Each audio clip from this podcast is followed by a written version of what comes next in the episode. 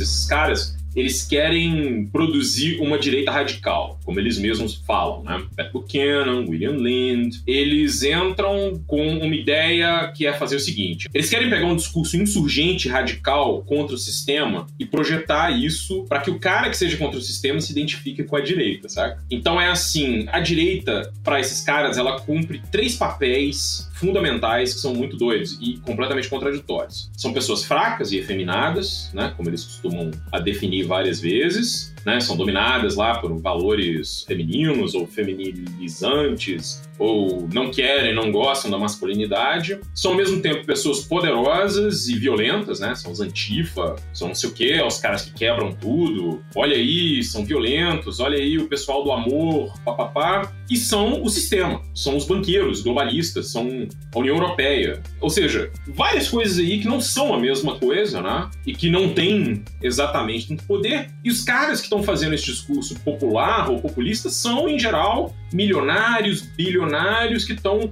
jogando isso pro povo, né? Eu sou Ivan Mizanzuki, esse é o Conversas Paralelas, e o meu entrevistado de hoje é um dos apresentadores do podcast Vira Casacas, no qual, ao lado de Gabriel Divan, discute cenários políticos, direito, cultura e atualidades. Também assina a coluna É Várzea, na qual analisa a política em um mundo atolado e tudo que possa estar relacionado a ela. Carlos Carapanã, seja muito bem-vindo ao Conversas Paralelas. Olha, um prazer enorme estar aqui e queria dizer que é um círculo completo, né? Comecei com Ivan Mizanzuki, estou aqui de novo com Ivan Mizanzuki. Pois é, né? Lá no Anticast ainda, saudades daquela época mais simples, né? Em que a gente falava do Trump e dizia jamais que isso vai acontecer no Brasil. Que a gente é mais de rua, a gente não vai ter essas coisas chique, ter, sei lá, teorias malucas políticas acontecendo, né? E daí, de repente, a gente estamos em 2021 aqui pensando, meu Deus, só alguém pare. E, Carapanã, assim, para quem não te conhece, eu acho que é, eu queria fazer essa pequena introdução, acho que o Carapanã é uma das pessoas mais inteligentes e interessantes que eu conheci, tive o prazer de conhecer aqui, né, produzindo conteúdo na internet, né? E sempre com esse negócio de, tipo, a gente não revela muito a identidade do Carapanã, a gente, né, tem que tomar certos cuidados, porque por um bom tempo o Carapanã irritou muita gente da ultradireita e tal, mas eu achava sempre muito interessante como você fazia análises sobre a extrema-direita norte-americana e europeia e como certos fenômenos que estavam acontecendo no Brasil ali para 2016, 2017 já eram ensaios sobre coisas que hoje nós estamos vendo mais atuantes. E daí eu lembro muito, e isso motivou eu convidar você para conversar hoje aqui comigo. Eu lembro muito quando o Bolsonaro tinha colocado alguns ministros, né, tinha nomeado alguns ministros, e acho que especificamente estava falando do Ernesto Araújo na época, né, que era ministro de Relações Exteriores. E daí eu lembro de você falar assim, cara, para mim esse cara é um LARP. Eu fingi que entendi tudo e disse, ah, pode ser. Daí eu fui no Google e procurei LARP Daí eu descobri lá que era live action RPG role player, né? Que é a galera que joga aqueles RPG fantasiado e como se estivesse vivendo o RPG, não é só se ficar numa mesa, como se estivesse vivendo aquilo. Eu falei, caraca, tipo, que loucura imaginar uma situação em que você tem agentes políticos atuantes, tipo ministros, sei lá, prefeitos, governadores, presidentes, que é o pessoal do executivo, agindo como, e do legislativo também, mas agindo como atores dentro de uma narrativa que está sendo construída, essa palavra também está muito forte no Brasil hoje em dia, né, a narrativa, e como isso são coisas que a gente vinha lá de trás.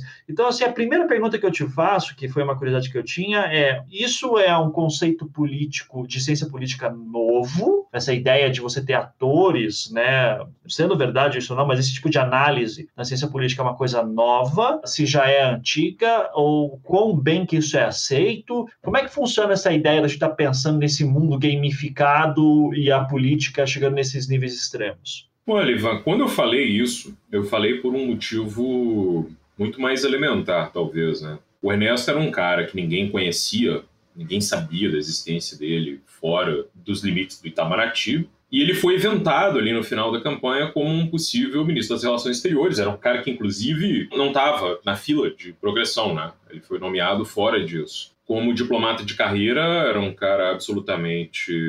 um qualquer aí, né? Um cara que. normal, talvez alguém diria, mas quem conhece ele talvez dissesse outra coisa. Tinha lá.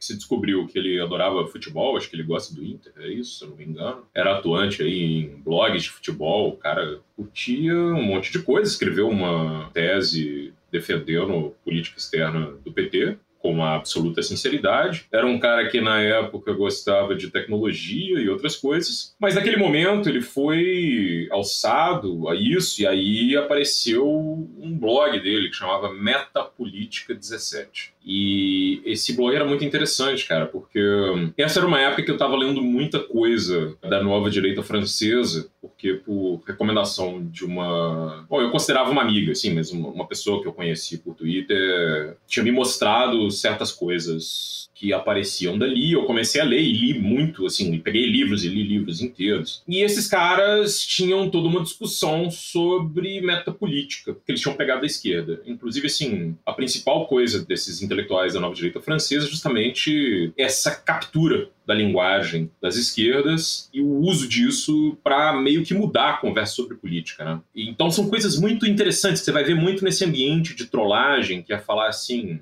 o antirracismo é o verdadeiro racismo, o antifascismo é o verdadeiro fascismo. Então, esse é um exemplo bem banal, mas eu acho que é uma base que é isso. Então já me chamou a atenção quando eu vi aquilo. E a outra coisa é que, assim, muito obviamente, pelas referências e pelo que ele falava, ele ia meio que mostrando uma certa é isso mesmo, assim, uma certa performance, né? Porque ele tinha tudo isso colocado, Ivan, sobre como ele era um cara mais, normal, mas ali em 2017 ele tinha escrito um texto, um ensaio enorme, publicado na revista Itamaraty, que chamava Trump e o Ocidente onde ele meio que dizia que o Trump era uma espécie de salvador do Ocidente, e esse ensaio era uma coisa muito doida, porque ele citava um monte de tradicionalistas, alguns pensadores até neofascistas, assim, e um monte de coisa esquisita, e essa ideia de decadência do Ocidente, que foi muito importante para a retórica do nazifascismo entre guerras, mas também para um monte, de, enfim, para o conservadorismo em geral, e ele ficava jogando aquilo lá, e era um negócio que é muito interessante, né, porque quando esses caras escrevem essas coisas, eles não estão dando nenhuma espécie de argumento lógico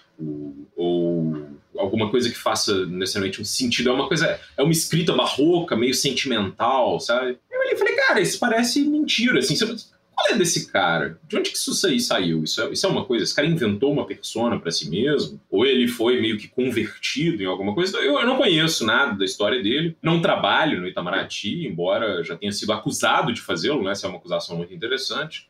E não tenho nenhum acesso a nada. Então era só o que se foi feito de investigação. E, cara, de ler coluna da Piauí, né? Ou de ler coisas. Ou de... Usa o Google aí, gente. Não tem muito problema, não. É... Use o Google, gostoso demais. Cara, eu olhei aquilo e falei, ah, isso é uma performance? Esse cara tá brincando, ele tá fingindo que ele é um cruzado. Aí ele vai lá pra Polônia e tira uma foto na frente de um quadro que significa uma batalha contra os otomanos. Mano, meu irmão, você nasceu no interior do Rio Grande do Sul, sabe? Do, tipo, que onda é essa, assim? E essa é uma coisa que é bem comum né, dentro dessa produção de identidades de direito. Né? Eu acho que a questão do LARP não é um conceito político, é uma coisa que se usa muito na discussão de internet. Assim. Tanto quando você vai ver um cara que se fantasia de soldado né, da extrema-direita e corre para a rua para intimidar manifestante, até o momento em que ele atira e mata alguém, quanto essa, essa coisa, às vezes, de uma certa performance exagerada. Né? A maneira como se cria essa coisa, imagina assim, chega esse cara, olha um um país devastado por um monte de reformas terríveis, né? Que eu diria que são, sei lá, contra-reformas, porque não reformaram. Reforma é um péssimo nome, né, cara? Quando você quebra a sua cozinha, não pode ser reforma, cara. É muito difícil. Se ela fica quebrada, realmente não é uma reforma. Não é. Se você, você vai lá e martela a cozinha toda e fala: agora tudo vai ficar bem, porque a mão invisível vai trazer tudo de volta. É um pouco complicado, né? Imaginar isso. Mas de qualquer forma, a gente estava num país que estava na iminência de coisas péssimas, e esse cara tá falando de coisas esotéricas, né?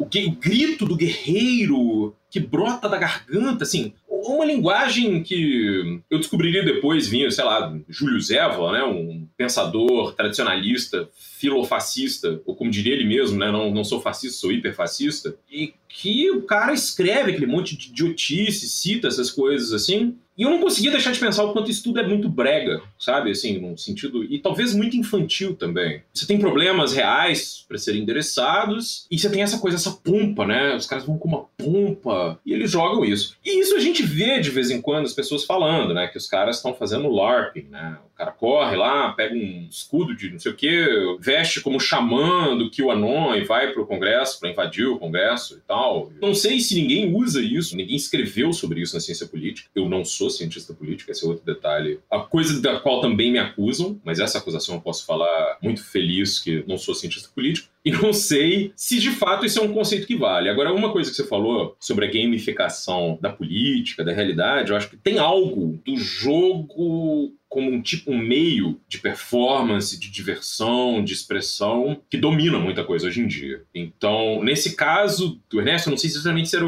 o LARP é uma coisa que vale a melhor maneira de definir aquilo, né? Falar que o cara é um LARPer, né? Ele é um jogador de live action, que para qualquer um que viveu no Brasil na década de 90, era aqueles caras góticos que apareciam meio na praça com umas espadas de plástico e tal, e era acusado de um monte de coisa aí por gente das igrejas evangélicas, mas estavam jogando Vampiro à Máscara, assim, pagando aquele bicaço, entendeu? Com maquiagem e tal. É um pouco isso, para quem não entende do que eu tô falando. Não sei, Ivan, eu acho que é alguma coisa que se espalhou. Não sei como, mas todo mundo falava isso e vale a pena usar isso para pensar em alguma coisa mais ampla, né, sobre a relação entre jogo, expressão, comunicação e política eu uso um termo, né, que eu não sei até que ponto também que isso é usado, porque assim como você, não sou cientista político, mas pelo menos assim, analisando o que foi a eleição do Trump em 2016, a eleição do Bolsonaro em 2018 e tantos outros, eu, eu, lembro muito do tipo, a galera tratando sempre essas candidaturas como piada, e de repente dizendo, não, a internet não tem tanta força assim, e daqui a pouco veio um trator de internet e memes e não sei o que, e daqui a pouco todo mundo desesperado, tipo, não entendendo o que estava acontecendo, e eu vendo cientistas políticos de gabarito, tradicionais, que fazem fazem best-seller, não sei o quê, e assim,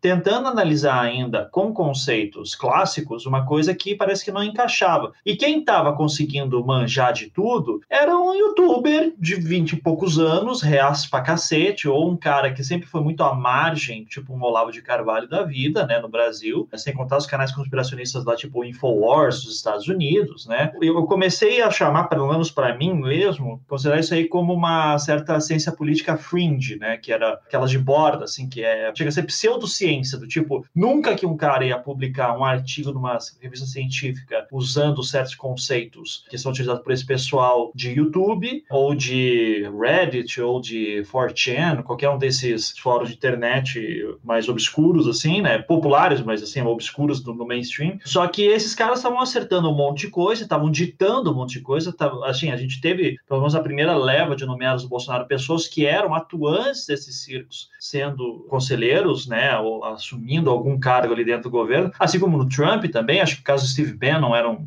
grande exemplo, né? O cara que veio lá do Breitbart, que era uma coisa super fake news pra cacete, quando nem se ouvia esse termo, mas de uma visão super estranha de mundo que ninguém levava a sério, de repente o cara era conselheiro do dono do Ocidente, né, que virou o Trump. Então, assim, para mim sempre foi visto do tipo, ok, isso aqui não tem academia, ciência acadêmica que vai resolver isso, não tem produção acadêmica que dá conta dessa realidade que a gente está vivendo. Não faz sentido esses moleques aqui de YouTube e de fóruns estarem dominando o cenário político. Não sei se isso é passageiro, não sei quanto tempo vem, mas eu sei que isso aqui tem alguma coisa que a gente precisa prestar atenção. Daí por isso que eu falava dessa ciência política de borda, fringe, assim, né? Eu não sei se faz sentido para você essa análise ou não. Tem gente da academia, seja na história, seja na ciência política. Eu sei que você não é cientista político, mas eu sei que você lê muito sobre isso se informa bastante. Então, eu queria saber até que ponto que política, como a gente entende, dava para dar conta do que foi esses fenômenos da extrema-direita crescendo nos últimos cinco anos, ou não, de fato a coisa mudou tanto que precisa de novas pessoas pensando outras coisas para dar conta desse fenômeno.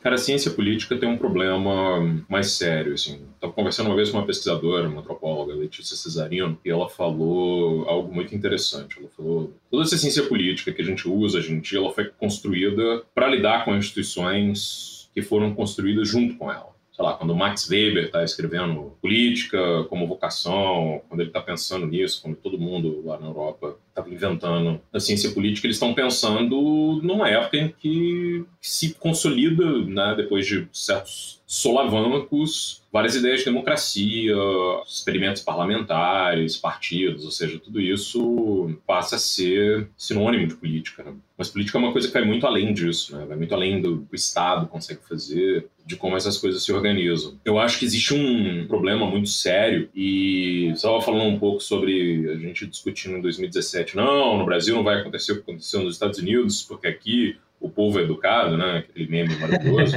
Mas eu já não tinha essa opinião, né? Eu achava que o Bolsonaro ia ser eleito desde 2016. Assim. Eu entendia que ele tinha, justamente porque ele tinha o apoio de gente que não necessariamente é fringe, né? O Bolsonaro tinha um apoio muito forte entre os mais escolarizados e os mais ricos, muito cedo que já me chamou atenção muito cedo, assim, logo depois da votação do impeachment da Dilma, mesmo depois de ter feito aquela, abre aspas, homenagem, fecha aspas, ao mais infame torturador da ditadura. Eu achava isso e eu falava isso porque, assim, essas forças que você pensa como sendo da margem, né? E pegar assim para quem seguia como piada as coisas do olavismo, para quem olhava para o que a extrema direita norte-americana estava fazendo, eu acho que o Brasil nessa altura ali, por volta de 2010, já tinha tornado essa extrema direita em algo mainstream, né? Inclusive esse tipo de retórica. As pessoas chegavam no Olavo de Carvalho não por causa dele, porque ele é muito bom, elas chegavam porque o Reinaldo Azevedo recomendava ele. Elas chegavam chegavam porque outros pensadores estavam procurando referências conservadoras e recomendavam a obra desse ilustre auto-intitulado filósofo brasileiro. Você tinha uma certa normalização de coisas que eu acho que hoje pensando assim são muito, muito complicadas. Né? Ou seja, o presidente do Instituto Mises Brasil não é um cara à margem do sistema. Ele é colunista de jornal, ou seja, é um cara da elite. Assim. Então, a gente fala que essa ciência política, ela pode ser fringe, mas ela tá dentro do coração de tudo, né? Ou seja, ela tá dentro de quem tem poder, ela tá dentro de círculos decisórios no Brasil e no resto do mundo, né? Nos Estados Unidos isso é impressionante, assim, se a gente for seguir a quantidade de dinheiro que sai de empresas para esses institutos de extrema direita, não estou falando de think tanks republicanas padrão, não, estou falando de coisas muito malucas, assim. Tanto gente que prega supremacia racial, quanto caras que estão dizendo que o correto é que os republicanos têm que se tornar imperadores mesmo, né? Tem que acabar a democracia nos Estados Unidos e eles vão dizer que república e democracia não são a mesma coisa e usar isso para dizer que os pais fundadores preferiam que os Estados Unidos tivesse um imperator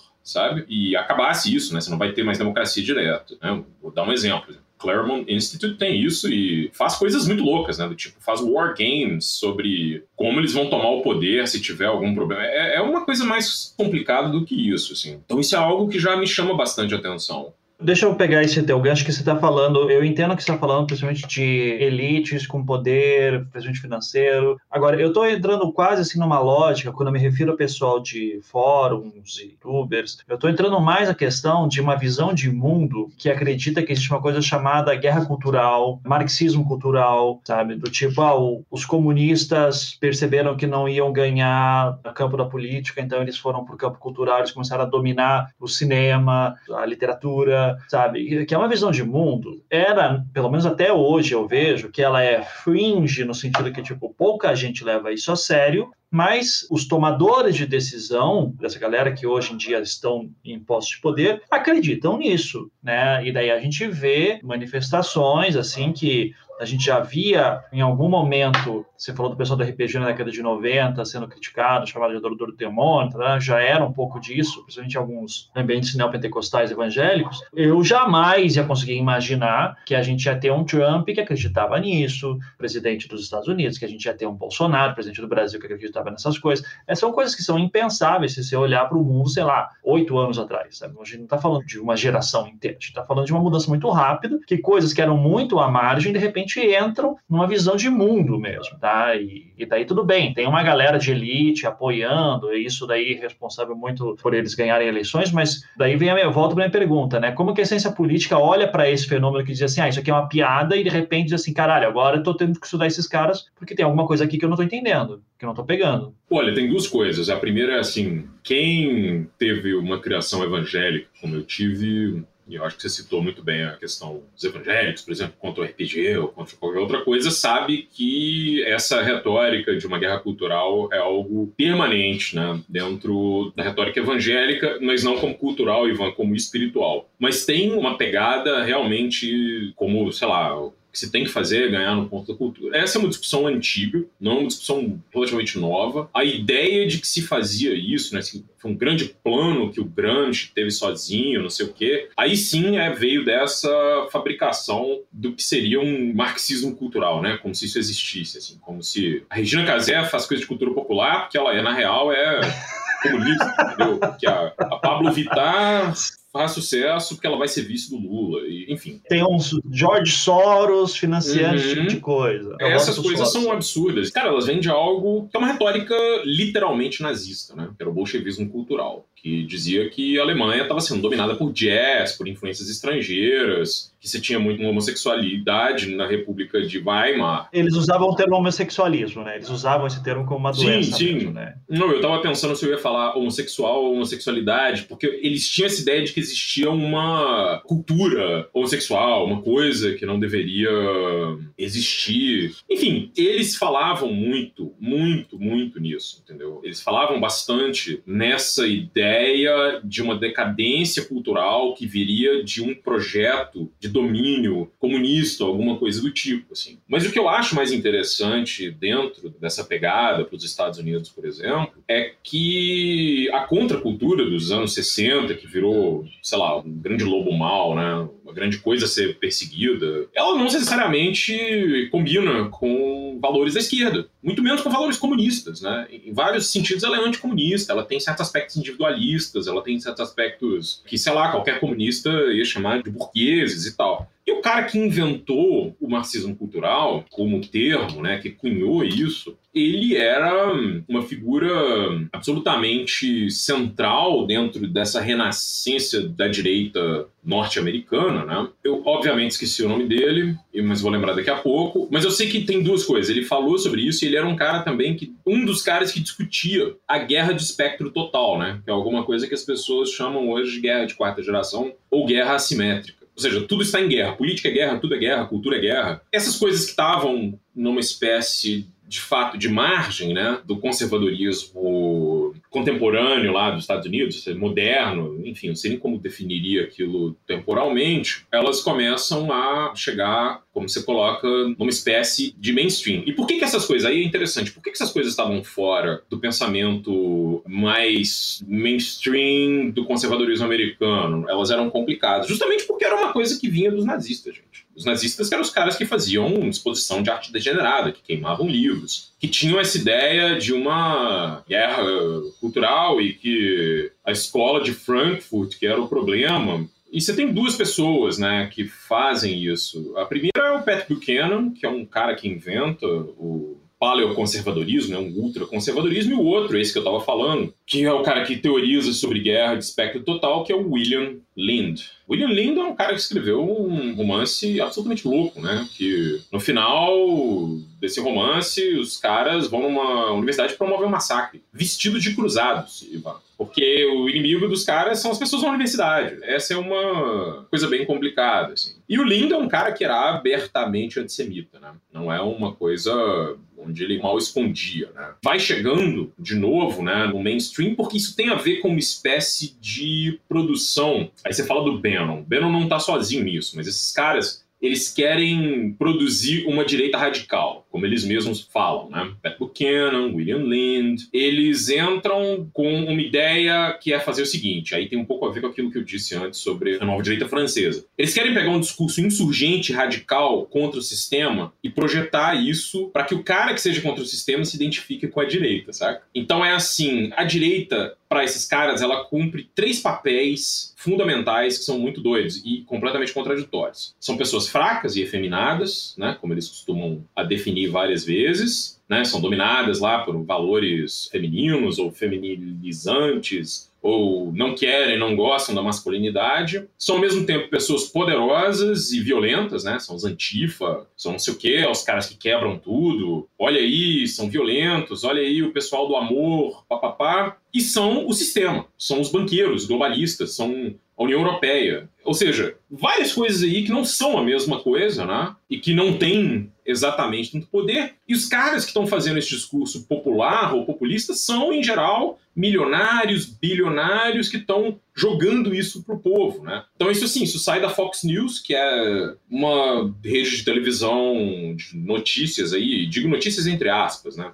Mal mal faz jornalismo, sai dali e vai para um trabalhador branco em algum canto dos Estados Unidos, ou um aposentado, ou um cara que está desempregado, para dizer que a culpa pelo que ele vive é do feminismo. A culpa pelo que ele vive é do imigrante, a culpa pelo que ele vive é dos Antifa, é dos Jorge Soros, como você falou, entendeu? E que eles que têm um poder, ou seja, todo o Partido Republicano, que são caras que têm um poder desproporcional, né? Partido Republicano, eu falo isso um milhão de vezes, é um partido que representa um pedaço mínimo dos Estados Unidos, porque eles são eleitos através de uma espécie de hum, welfare, assim, né, de bem-estar social para conservadores, porque eles precisam de muito menos votos para eleger os candidatos deles. Não, não apenas porque eles dominam onde você tem baixa densidade democrática, como porque eles manipulam todo o sistema eleitoral para fazer isso, né? Uma coisa que a gente chama lá de gerrymandering esses caras eles fazem isso e eles transformam isso numa espécie de jeito de aglutinar as pessoas, né? Então você vai conseguir, porque os caras têm que ficar fabricando pautas o tempo todo. E por que isso se espalha? Isso se espalha porque a gente tem algo que acontece, eu acho que aí a coisa crítica, né? A internet tem uma potência enorme. E para sair lá do image board, né, lá do 4chan, lá do, do fórum onde os caras maluco lá de extrema direita ficam postando meme nazista e falando loucura e postando um monte de coisa falando, olha aqui, um tanto de verdade que a gente trouxe aqui para você. Isso vai saindo desse ponto com a ajuda da internet. É muito interessante como várias figuras que foram centrais para espalhar esse tipo de coisa foram terroristas, né? Por exemplo, o Anders Breivik, aquele terrorista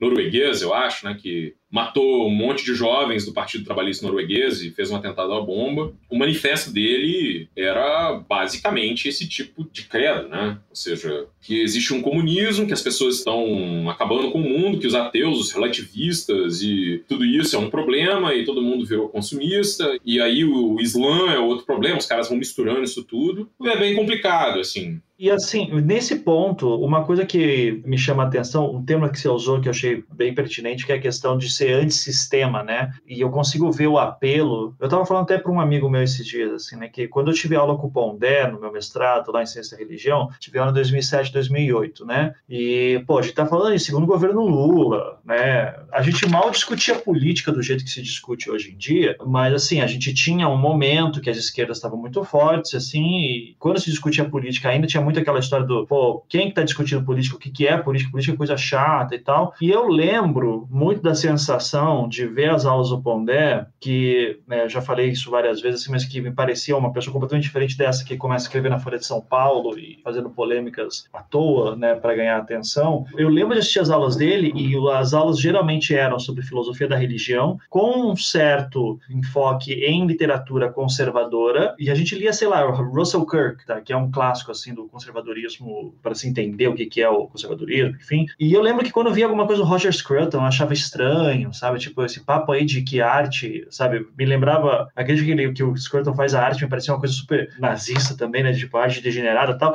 Mas ainda assim, eu lembro de ver as aulas e pensar, caramba, olha só como o termo que eu usaria assim é olha como é sexy esse pensamento, sabe? Porque aquele tipo de conservadorismo, da maneira como estava sendo mostrado para mim, era muito diferente do que eu estava acostumado a ler, do que eu estava acostumado a entender sobre política. Tinha um nível de ceticismo que eu achava muito interessante. Não me interessava tanto pela parte religiosa dele, valores cristãos e tal, mas eu lembro de dizer assim, pô, essa desconfiança. Eu lembro do Pondé claramente dizendo assim, ó, o conservadorismo, uma das formas de se definir ele é uma desconfiança completa com o projeto de mundo moderno que se forma a partir da Revolução Francesa. Essa ideia de que a gente pode construir um mundo melhor, tal, essas utopias que vêm muito da esquerda. E eu, como sempre fui um cara muito pessimista, né, e cético, eu olhei para aquilo e disse assim, cara, isso aqui me parece muito interessante. Então eu consigo entender o apelo que muitas dessas ideias vão ter em muita galera jovem e essa ideia antissistêmica, porque ela dá um pouco dessa noção de uma certa rebeldia contra o sistema que está aí colocado, ao mesmo tempo também que, sabe, eu não tenho que me desfazer de uma ideia de cidadão de bem e acredito que as instituições devem funcionar de uma certa forma, parará. então eu faço uma ruptura, mas não tão radical assim. Pelo contrário, eu luto pelos valores que eu acho que são necessários sejam reforçados,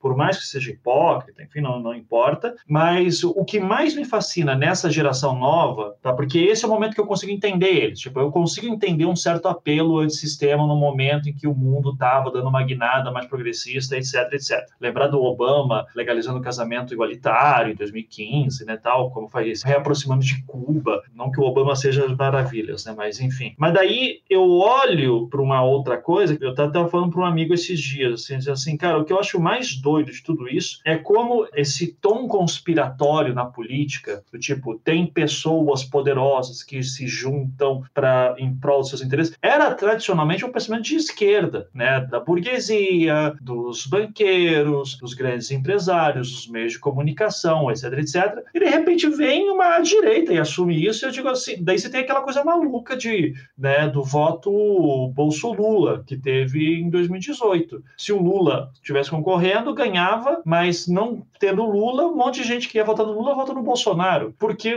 os discursos, em alguns detalhes, eles são muito parecidos. E daí eu acho que vem essa. O que eu te jogo de pergunta, assim, é até que ponto que isso é uma crença, se a gente está falando de LARPs, né? Até que ponto que a gente pode dizer que isso é uma crença real dessa galera que em algum momento se encontra e, tipo, ok, não quero ganhar em teoria da ferradura aqui, mas que em algum momento, pensamentos de extrema esquerda ou até de uma esquerda clássica, assim, o Lula super moderado, né? Tá longe de ser isso mas que uma certa esquerda consegue ter, se encontra também no pensamento de extrema direita. Até que ponto que isso é proposital para confundir a galera, mesmo tipo assim, foda-se, eu não acredito nisso, mas eu sei que eu vou ganhar, conseguir voto. Até que ponto que isso é legítimo e até que ponto que não é. Até que ponto que isso assim, sabe, na hora de provar, funciona mesmo. Olha, Ivan, como eu estava falando, a extrema direita francesa, quando ela tentou produzir uma retórica contra um sistema, enfim, porque o sistema que eles estão querendo atacar, que é o sistema de direita que atacar, é a República Francesa, que foi estabelecida depois da queda da República de Vichy, né, dos colaboracionistas dos nazistas. Marine Le Pen, o partido dela, vem desses caras, né? Eram colaboradores do nazismo. Eles vão nas esquerdas, né, nas obras de esquerda, buscar isso. E eles explicam isso nos livros com uma clareza enorme. Isso não tem nenhum problema. Assim. É impressionante como isso acontece. Não é um grande segredo, não é uma coisa que está escondida. Mas o Moshe Postone, que é um marxista, acho que ele já faleceu, era um marxista judeu, ele falava uma coisa que é bem interessante. Assim. Ele falava, cara, o antissemitismo é uma teoria, sei lá, tipo uma teoria popular do homem comum. Assim. Ele estava falando é, essa ideia de que pessoas muito poderosas controlam o mundo é uma ideia real. Mas não são judeus, sacou? Não é isso. Você não vai resolver isso, enfim, promovendo perseguição aos judeus. Não está resolvendo nada, inclusive, porque quem está geralmente comandando isso são outros caras poderosos. Que maluquice é essa? Mas ele falava sobre isso, sobre como isso viraliza, né? como isso se espalha. Ele não estava usando essa linguagem, porque isso se apresenta justamente como você falou, como uma ciência política fringe, também como uma ciência política popular. Eu acho muito complicado falar de qualquer simetria em relação a isso, porque assim, quando as esquerdas estão falando sobre algo que vai ser chamado de teoria da conspiração, é alguma coisa assim, como, sei lá, vou dar um exemplo talvez mais próximo da gente. As pessoas da Lava Jato tinham motivações políticas. Elas queriam, enfim, ter suas carreiras políticas, né? Elas queriam ter suas motivações quaisquer. Elas não estavam sendo justas nos julgamentos, elas estavam fazendo coisas erradas. Isso foi provado como algo real, né? Algo que era normal, mas todo mundo dizia que era uma teoria da conspiração. Ou dizer que a CIA fez coisas horríveis na América Latina. A gente nunca para de descobrir né, as coisas horríveis que a CIA fez na América Latina. Então a gente não está falando sobre a Aliança da Terra contra os reptilianos. Eu, eu, acho que tem uma diferença. Eu não gosto desse. Tenho evitado cada vez mais ficar comparando essas coisas, porque a gente tem uma certa tendência em vários meios que é de buscar um simétrico oposto que estará no outro lado para falar: olha, como isso aqui é tudo um problema, você tem que ser ponderado. Só que o que é ruim disso é que você vai normalizar uma postura geralmente da direita, que é abominável. Ah, porque o Bolsonaro e o Lula são dois lados da mesma moeda. Eu falo, cara, um lado tinha uma coisa sobre combate à fome. A única coisa que ele queria matar é a fome. O outro fazia piada com o fuzilamento da oposição. O que, que é isso, cara? O que, que a gente faz com isso? Bom, de toda forma, essa questão da retórica antissistema, isso é algo que é muito interessante, por quê? Por que, que isso pega? Porque a gente tem problemas estruturais como sociedade. A gente tem problemas estruturais no sistema que a gente vive, né? Problemas de injustiça, e aí você vai virar e falar pro cara assim: não, esse problema não é estrutural. É tudo que está funcionando agora vai funcionar melhor se você tirar essas legislações aqui. Né? Aquela coisa clássica, assim, que eu achava fantástica. Era, se a gente fizer uma reforma da Previdência, fizer uma reforma trabalhista, você vai poder comprar um Corolla com o mesmo número de horas trabalhadas que um trabalhador dos Estados Unidos. Não vai, cara não existe, assim. As coisas não funcionam desse jeito. E você tem isso, e isso é fantástico, porque, por exemplo, é muito louco ver como o MBL era um grupo que tá dentro do coração do sistema, né? Assim, tava no Democratas, gente, que fantástico. No Patriota, sei lá, no Centrão, enfim, junto com os empresários mais ricos do Brasil, né? Os caras do Brasil 200. Pense no seguinte, Ivan. O Flávio Rocha, no Fórum da Liberdade de 2017, abriu o discurso dele falando sobre marxismo cultural. O dono de uma grande empresa, um grande empresário brasileiro. É uma coisa muito interessante. As coisas entram no mainstream, mas elas também têm grandes vetores, né? O curioso do Flávio Rocha em específico, você vai ver a Riachuelo, é uma loja que, você vai lá hoje, tem lá peças a favor LGBT, por exemplo. Porque para ele, acho que esses caras não precisam muito. A ideia da coerência não é uma coisa necessária para essa produção de política na direita brasileira, na direita do resto do mundo. Assim, isso não é um problema. Mas eu estava falando isso porque eu estava falando que o MBL, que é um grupo de dentro do sistema, do coração do sistema, fazia o PT parecer, sei lá, um grande manipulador, gente muito rica, né? Assim, pessoas que comem camarão com vatapá, meu Deus do céu, que riqueza, e que estavam junto com a nata do empresariado brasileiro, que se colocava como fraco, como débil, tô pagando muito imposto, olha só, tô sofrendo. Essa retórica é muito efetiva, ela é muito efetiva. Ela tem uma história de produção, de uso instrumentalizado. Eu não acho que o que a gente vive hoje e aí vamos lá para grandes teorias, né? Mas assim, eu não acho que o que a gente vive hoje é fruto simplesmente de ter o ruim nos algoritmos do Facebook, entendeu?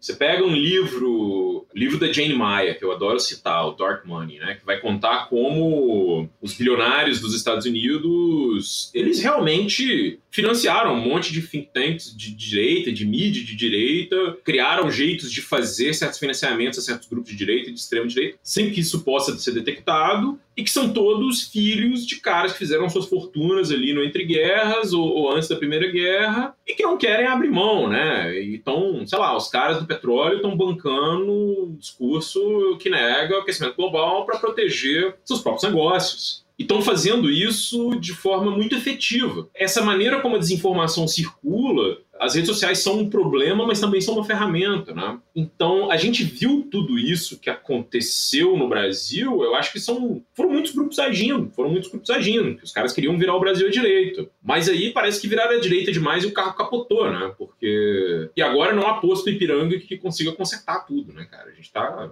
muito mal hoje em dia como país, de uma maneira que eu não conseguiria prever também naquele longínquo 2017, né? Como diria um amigo meu, os militares gastaram 20 anos para fazer a coisa chegar num, numa situação horrível e entregar o Brasil ali em 85. Dessa vez eles aprenderam a fazer speedrun.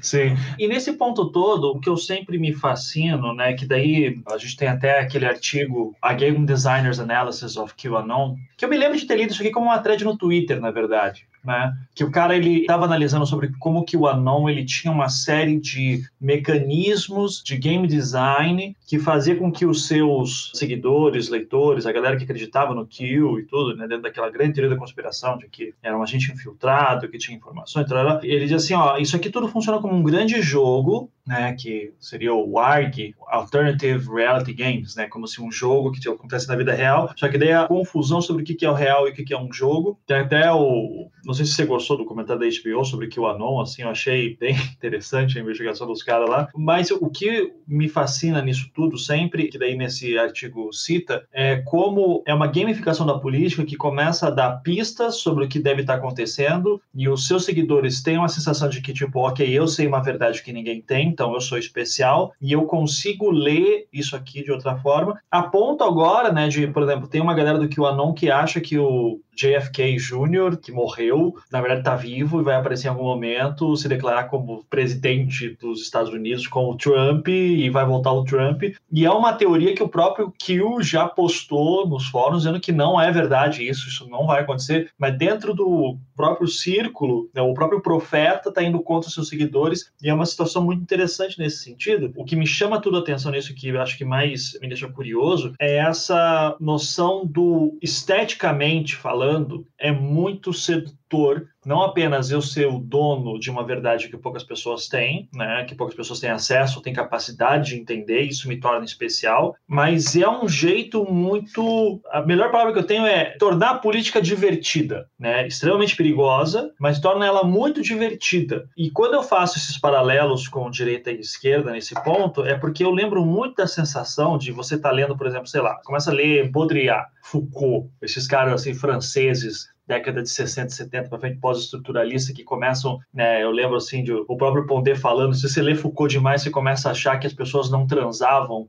né, alguns séculos atrás, quando você começa a ler a história do sexo, ou história da loucura. São literaturas clássicas, assim, na academia, quando a gente discute política, história, enfim, que te dão uma noção muito profunda sobre política, que se você está conversando com, por exemplo, seu pai e sua mãe, que trabalharam em banco a vida inteira, ou são pequenos empresários, você começa a jogar alguma dessas ideias no mês do jantar, todo mundo vai achar que você pirou, né? Porque é tudo muito difícil, assim, de não são fáceis para o grande público de acesso, mas te dá a sensação de você, eu li Foucault, daí tô com outro amigo meu que leu Foucault e a gente começa a discutir isso, fica a noite inteira e a gente resolve todos os problemas do mundo e vai dormir. Essa sensação de tipo, puta, que bacana como eu tô entendendo o mundo e como a gente tem um entendimento muito profundo, eu vejo de uma maneira pop nesses fenômenos, né, nessa galera. Então, assim, o apelo que um Nando Moura tem num jovem, que um Olavo de Carvalho tem falando palavrão, ah, esse velhinho falando palavrão, e falando um monte de coisa. Esteticamente, eu sempre acho que é muito mais sedutor para jovens que são, muitas vezes, antissistema porque estão cansados de tudo que está aí e não se encontram direito, não sabem direito, não tem muita noção. E, inclusive, até, pessoal, a gente vê muita gente muito velha uh, atrás disso também, mas eu vejo tudo isso como uma grande performance estética que não necessariamente precisa ter profundidade só precisa ser divertido, entende? Então eu não sei até que ponto, e daí é uma provocação que eu jogo para você,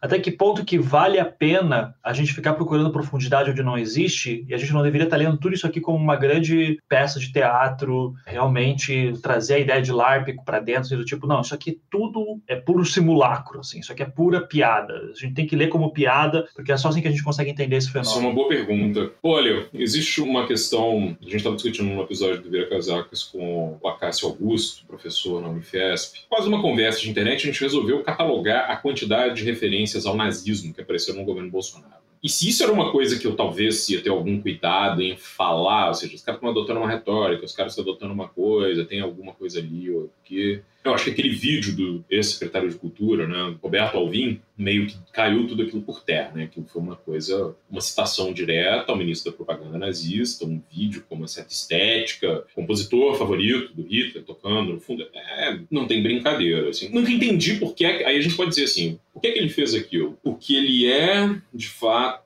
alguém que tem simpatias nazistas, porque ele queria provocar as pessoas que iam reconhecer o que ele ia fazer, né? Não ia conseguir apontar de forma adequada o que ele estava fazendo, ou porque ele. É isso. E eu cheguei numa conclusão, que é a seguinte, Ivan: qual é a diferença? Porque, assim, se o cara que inventou o Kill, né, que posta as mensagens cifradas e coloca um monte de gente para aparecer nos lugares, achando que o filho do JFK vai aparecer e virar vice do Trump, se ele fez isso de piada, qual é a diferença? Essa é uma boa pergunta, assim. Nazismo troll pode continuar sendo nazismo, entendeu? Especialmente se quem está passando a mensagem não faz questão de dizer que aquilo é uma brincadeira de mau gosto e só vai fazer isso de forma muito ruim depois de ser confrontado. Propaganda funciona assim. E isso, internet, memificação tal, isso é propaganda. Por exemplo, a normalização da violência da ditadura militar no Brasil. Isso não veio com grandes artigos revisionistas falando que o problema era isso, veio com propaganda pura, né? Com um monte de propaganda. Mas passou por um monte de coisas, inclusive por uma falha terrível da nossa imprensa, né? Em muitos momentos, de ficar equivalendo violência de Estado com, sei lá, violência armada de grupo insurgente Nunca é igual, né? Mas se para insurgente não tem como fazer nada, né? Você ficar falando, não, não, torturou-se isso, inclusive torturou o cara que não tinha nada a ver com a insurgência, porque a insurgência existia. E sei lá, 10 universitários armados, vale, é, morre aí um monte de gente, tá tudo na mesma, assim. Tem uma coisa que é possível de se fazer com isso, né? A maneira como se produz, inclusive aquilo, né? Você produz uma argumentação que às vezes não tem nenhum sentido. Por exemplo, a gente viveu, e a gente sabe disso, né? a gente viveu tempos de progresso, de abundância ali durante os governos de esquerda no Brasil. E a gente viveu, eu fico brincando às vezes, eu falo que a gente viveu um tempo do se foi ruim, foi bom, de quando Itamar assume até quando a Dilma cai, né? O Brasil tinha lá seus problemas, seus solavancos, mas dali as coisas vão melhorando. Assim. E aí você pega isso tudo, transforma isso numa espécie de pesadelo, né? O Brasil era comunista. Isso é muito fantástico, assim. Como que você pega um, um cara que senta, assim, um cara que vai ser ministro da economia, ele senta e fala, temos que acabar com 30 anos de socialismo no Brasil. Que 30 anos de socialismo que ele tá falando? Ele tá falando da nova república. A nova república é o socialismo, você tem que acabar com a nova república para trazer o quê? Para trazer o quê de volta? O que, que vai se trazer de volta ali? Então a gente tem a memificação dessa coisa meio boba, meio brincadeira, meio fringe, meio cringe, meio qualquer coisa, ela tem uma certa eficácia. E não é porque, não tô falando disso assim, aí, aí novamente, não é porque um troll bobo na internet, um cara chato, um grupo meio babaca, que você tem certeza que trabalha para um político ali, não é porque esses caras fazem, não é o gabinete do ódio que produz sozinho qualquer coisa do tipo você precisa de que isso tenha um certo zeitgeist, sabe? Você precisa de que isso tenha um certo espírito do tempo, assim, funcionando junto, né? E essa coisa que é engraçada, porque o Brasil foi ver, e eu acho que isso vale para os Estados Unidos, né? A maneira como os caras enxergavam o governo Obama é uma maneira absolutamente estranha, assim, ou como enxergam o governo do Biden hoje, né? Porque o Biden não tem uma máquina de propaganda dele, não tem uma Fox News dele. O cara pode falar, ah, a mídia tem um viés democrata. Eu diria que tem, tem, mas assim, tem e não tem, né? Porque se o cara vacilar em qualquer coisa ali fizer um negócio de saída do Afeganistão errado, os malucos vão bater nele um mês inteiro, como de fato bateram, né? E arrebentaram a popularidade dele ali. Ou seja, você tem uma certa. um poder que essa direita radical tem, e como ela é poderosa e como ela é o mainstream hoje, de várias maneiras. Ela é o que manda, ela, ela é o espírito do tempo agora, sabe? E ela faz isso enquanto está dizendo pra gente que o espírito do tempo é, é o, o marxismo cultural, que o Grant inventou e não sei o quê. Assim.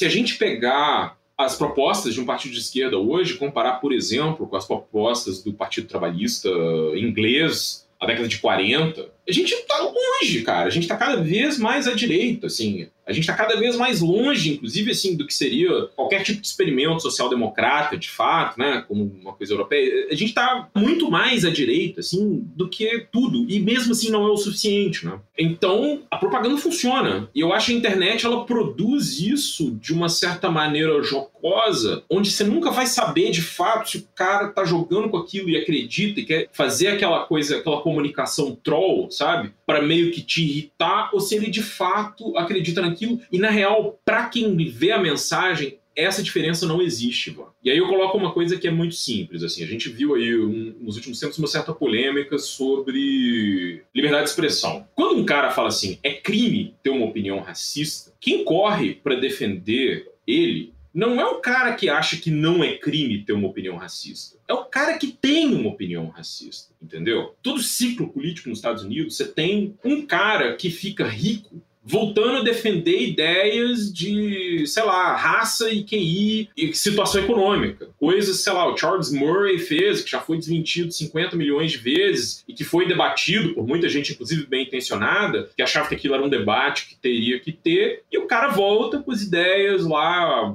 mal escritos do cara e ganha milhões de dólares brincando de, de ser um cara do contrário. Quem tá pagando esse cara? É a pessoa que é a favor de liberdade de expressão ou é o cara que defende as ideias que ele coloca, entendeu? Isso é uma coisa que a gente tem que entender. A maneira como você fala é uma coisa, a maneira como seu público recebe é outra. Então, assim, a performance política, para a gente voltar lá no ponto, entender tudo que está acontecendo como uma performance é necessário, né? Se você for ficar procurando, enfim, procurando esse sentido maior, essa coisa não sei o quê, porque, cara, você falou do Pondé, das aulas, de poder ler Roger Scruton, de poder ler Russell Kirk. O conservadorismo que esses caras defendem é uma coisa que eles absolutamente nunca praticaram. Eu quero falar do conservadorismo real. Eles não falam do socialismo real, eu quero falar do conservadorismo real. O que é o conservadorismo real? O conservadorismo real são os caras que inventaram a teoria da conspiração de que a Alemanha não perdeu a Primeira Guerra e que a assinatura da rendição foi um complô de judeus e comunistas. Quando esses caras inventaram isso lá atrás, o Partido Nazista nem existia.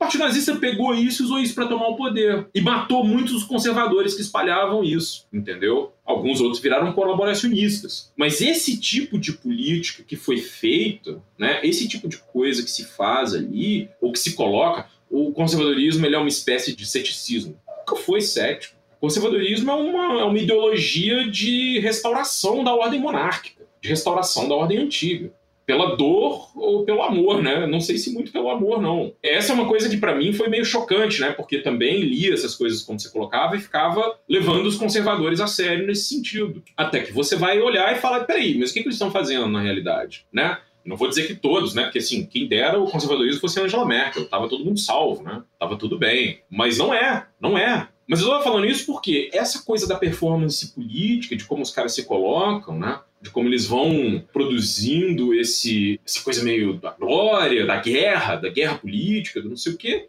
Isso tem um ar, primeiro, de que a gente vai pensar nas coisas de uma forma. É bastante pessimista. Eu acho que o conservadorismo tem essa coisa do pessimismo, como você falou. Mas ela tem um quê niilista, né? É impressionante como a gente observou a maioria dos direitos no mundo sendo incapazes de agir durante a pandemia incapazes de tomar decisões que iam salvar vidas de milhões de pessoas. Assim, o que, os Estados Unidos poderiam ter feito? Os Estados Unidos poderiam ter garantido, não só preservado seu crescimento econômico, como investido num monte de coisa, como feito uma coisa, como tido uma vacinação recorde. E o que, que essas direitas preferiram fazer? Elas preferiram transformar a questão da pandemia na questão de guerra cultural. Essa performance da pandemia, porque aí essa, toda hora aparece um antivaxxer que se vacinou, né? A gente tá vendo isso nas redes sociais toda hora. Mas a performance dele custa vida, cara. As pessoas morrem por causa disso. As pessoas deixam de acreditar que elas têm que tomar vacina. Elas deixam de acreditar que a Covid mata. Entende? Então, no final é isso, Ivan. Eu acho que a gente tem que pensar como performance, mas a questão é que muitas vezes não vai fazer diferença.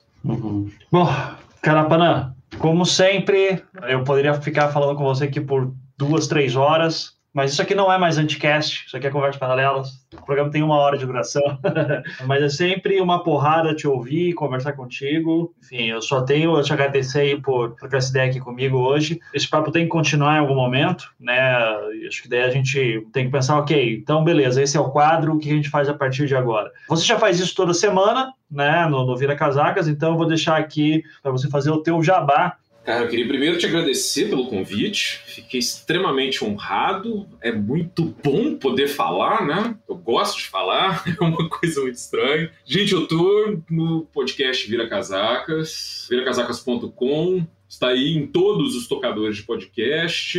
A gente tem episódios toda semana, alguns são entrevistas, alguns são conversas, alguns são resenhas de filmes que a gente nem assistiu, ou que a gente assistiu. Teve um do Duna aí que foi uma piada completa, mas a gente tinha lido os livros e estava conjecturando sobre o que ia acontecer. Ainda bem que o Villeneuve salvou isso. E também estou no Twitter, arroba Carapanarana, lá tem links para outras coisas, para o meu blog, etc. E no Vira Casacas eu tenho uma coluna quinzenal chamada Evárzia, onde eu leio textos que eu escrevi e que às vezes para, às vezes volta, às vezes é toda semana. Em geral, ela é quinzenal, mas ultimamente eu não sei se eu tô com preguiça, Ivan, não tô aguentando mais falar de política, ou se eu queria fazer outra coisa. Mas é isso, cara, é isso chega uma hora assim que você pensa, o que, que eu estou fazendo? Né? Para onde isso vai? de qualquer maneira, como eu falei na introdução e repito, reconhecido você e sua forma de analisar tudo foi uma das grandes presentes assim que eu tive de estar nesse meio de produção de conteúdo na internet. Eu lembro que no início você fazia muitas threads, agora você não faz tantas threads assim, mas acho sempre muito importante te acompanhar, e então reforço aí o convite para todo mundo te acompanhar no Twitter e no Vira Casacas, com certeza vai ser uma pessoa, no mínimo, mais interessante, certo? Então, muito obrigado de novo, Grapana. Um abraço. E um grande abraço e até a próxima.